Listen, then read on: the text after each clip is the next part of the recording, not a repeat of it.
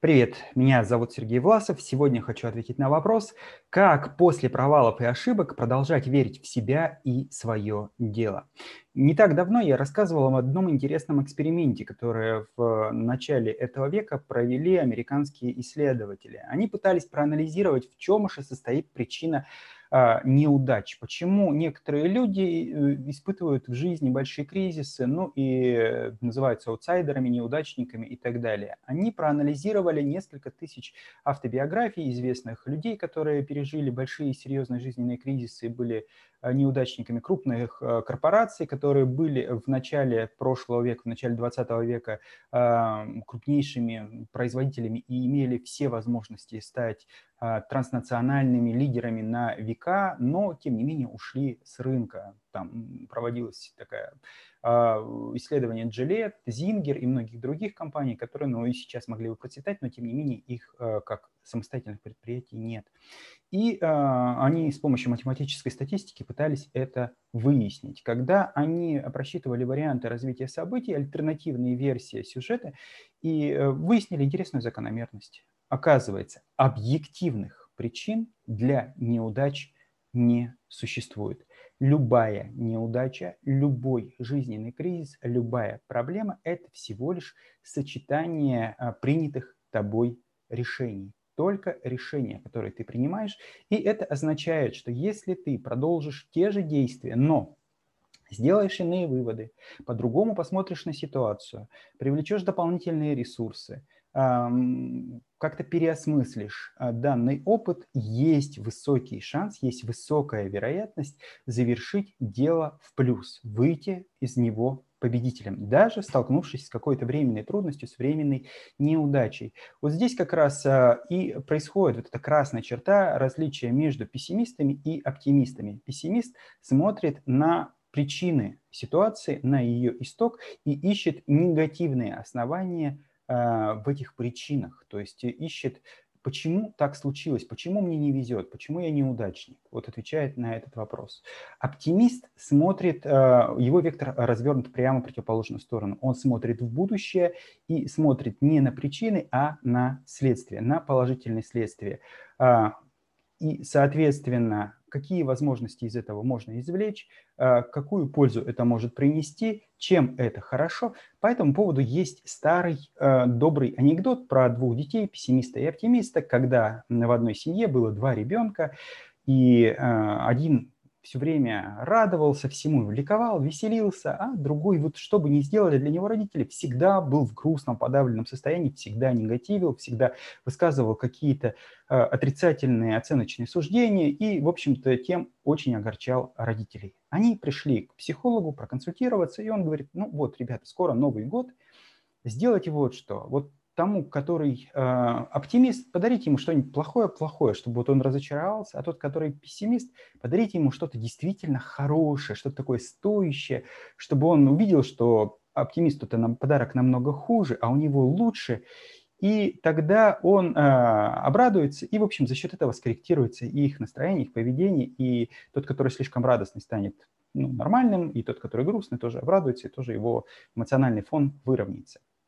Родители так решили и поступить. И вот они а, нашли в магазине, купили вот этому пессимисту, ребенку, который все время негативил, красивую лошадку, большую деревянную лошадку, игрушечную, такую вот, на которой можно сидеть, прямо качаться, вот такую лошадку расписанную, замечательную. А, купили ее дорогую, потратили деньги, а думают, ну, что же плохое подарить э, оптимисту? Ну и взяли э, конский навоз и в коробочку завернули, и вот положили. И эти подарки поставили под елочку, подписав имена детей. Утро э, Нового года просыпаются дети, первым просыпается пессимист, подбегает к подаркам, распаковывает свой подарок, видит там деревянную лошадь и начинает негативить. «М-м, деревянная, а я хотел настоящую, Чего она такая твердая, такая плохая, мне нужна была живая. И, в общем, а, зашелся в слезах. Оптимист распаковывает свою коробочку и видит там конский навоз. И говорит, а у меня живая, настоящая, но уже убежала. И, в общем, э, вот такой эмоциональный настрой, он, а, видимо, обусловлен какими-то генетическими особенностями, может быть, какими-то базовыми э, особенностями нервной системы. Мне сложно судить по этому поводу, откуда он. Но а, такой оптимистический взгляд помогает оптимально а, решении э, жизненных ситуаций, преодолении, совладании жизненных трудностей. Если мы вспомним классику теории Копинга Лазаруса, то мы легко для себя обнаружим, что именно оценка, оценка а, ситуации, оценка ресурсов лежит в основе а, дальнейших принимаемых решений и следующих а, стратегий совладания с а, сложной жизненной ситуацией. И вот здесь как раз именно обращать внимание не на проблему, а на положительные возможности, на положительные следствия из этой проблемы, на возможные решения и некий эмоциональный запас, эмоциональная устойчивость и продолжение действовать в том же направлении при отсутствии внешней поддержки и является основанием для решения вот как раз э, в тех случаях, когда ты пережил какую-то сложность, провал, пережил ошибку, и вот нужно продолжать действовать. И вот в том исследовании, про которое я проводил, там приводились примеры э, очень интересные э, американского президента Линкольна, который э, многократно до того, как победить на выборах, проигрывал эти выборы. Я вот боюсь сейчас э, обмануть, не помню на память точное число, по-моему, 9 раз он э, или 7 раз он э, проигрывал на выборах на различных, не заняв вот как раз управленческие посты в американских структурах до того, как победить. И он мог бы после второго или после третьего раза сказать, ну, не везет, не судьба, не мое, значит, это отказаться и больше не претендовать.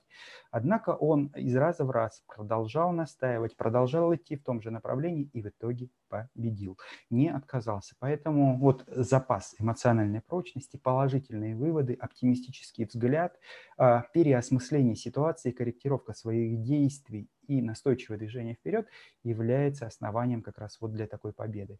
А, очень интересный показательный пример Джоан Роллинг, автора книг про Гарри Поттера.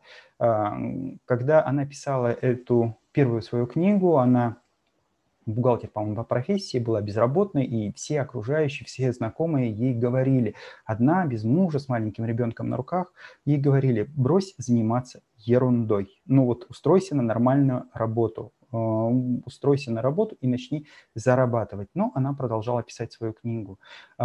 Проявляя настойчивость, э, проявляя целеустремленность. Потом, когда она эту книгу написала, ни одно из издательств не хотело эту книгу принимать в работу. Ну, все смеялись, кому будет интересна сказка про какого-то э, несчастного мальчика-волшебника, и не хотели принимать эту книгу. В 12 издательствах, по-моему, ей отказали, только в 13 ее пожалели и взяли эту книгу в печать. И она а, очень быстро стала популярной. Сейчас Джоан Роллинг э, очень состоятельная женщина, миллиардер, насколько мне известно, и, в общем-то, процветает и э, вполне счастливо пользуется большой популярностью ее произведения. Однако этого ничего могло бы не быть, если бы после там, а, первого издательства или после второго она эту книгу бросила бы на полку, положила в шкаф и не понесла дальше. Или когда ей говорили брось заниматься ерундой, она послушалась бы окружающих и перестала этим заниматься. В отечественной истории таких примеров тоже очень много.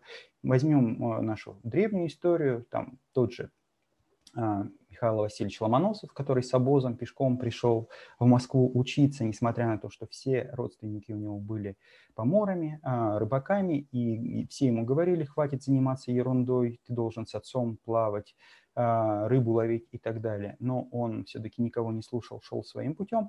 И очень много современных примеров наших героев. Вот Великую Отечественную был Александр Моресьев, великий герой, который был летчиком, его сбили над тайгой, он упал э, глубоко в тайге и э, сломал ноги. И он э, мог погибнуть в этой тайге, но он не сдавался. Он полз и со сломанными ногами приполз к своим, хотя он мог бы там упасть, ну что, все, ноги сломаны, до своих не дойти, где-то в тайге, пустил себе бы пулю в висок и все. И попал бы в список пропавших без вести. Но нет, он не только научился ходить а, без ног на протезах с ампутированными ногами, но он научился танцевать и добился единственной в истории разрешения летать без ног, а, управлять самолетом. И вот это как раз целеустремленность, настойчивость, а, умение видеть положительное в негативном опыте, извлекать вот эти выводы, смотреть на ситуацию по-другому и продолжать движение и является основой вот того, что я называю успешным э, поведением, успешными стратегиями действия. Поэтому, оценивая любую ситуацию, акцентируйте внимание не столько на причинах, сколько на возможностях. Э, всегда говорите себе, это еще не вечер, это еще не конец, э, давай посмотрим, что мы можем здесь сделать дальше. Примите окончательное решение. Вот в восточной философии есть такое понятие окончательного решения. Оно означает, что при любых обстоятельствах, что бы ни происходило, как бы ни поменялись обстоятельства, ты все равно будешь двигаться в том же направлении, и ты все равно придешь к этому результату, даже если весь мир будет против тебя. Но это решение должно быть исполнено. Оно не имеет срока давности, не имеет срока ограничения и не имеет обстоятельств для отмены. Вот а, такие решения принимаются редко, но если оно принято, то пересмотру оно уже не подлежит ни при каких обстоятельствах.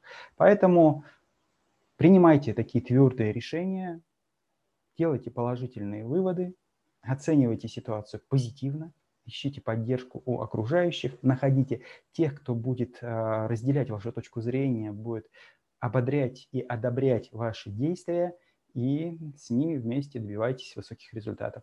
Спасибо.